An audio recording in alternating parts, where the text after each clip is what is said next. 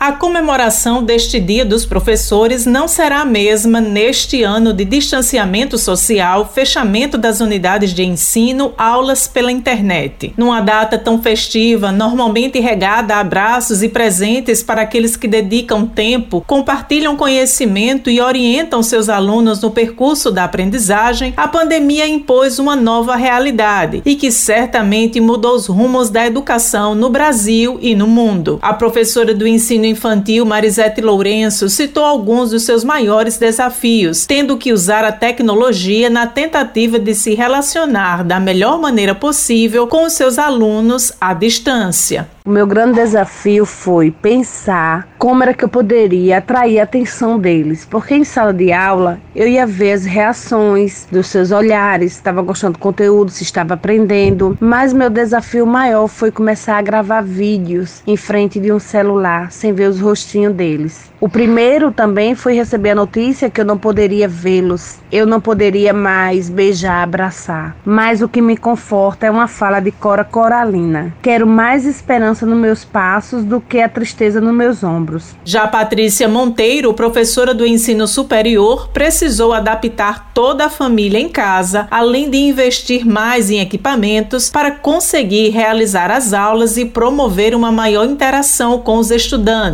Além das aulas online, das aulas ao vivo, os conteúdos ficam gravados para que eles possam acessar em outro tempo em outra condição, na medida em que for mais conveniente para eles. Então, também criei um grupo no WhatsApp da disciplina para ali estar mais perto dos alunos, tirando dúvidas, interagindo, buscando os conhecimentos que nos envolvem, né? Usando a tecnologia para conectar o conhecimento e para conectar também os nossos corações, porque a grande falta que eu sinto da sala de aula é a falta do contato direto direto com os alunos, de olhar nos olhos, de ouvir as experiências deles, de ter uma troca mais efetiva. Josi Simão para a Rádio Tabajara, uma emissora da EPC, empresa paraibana de comunicação.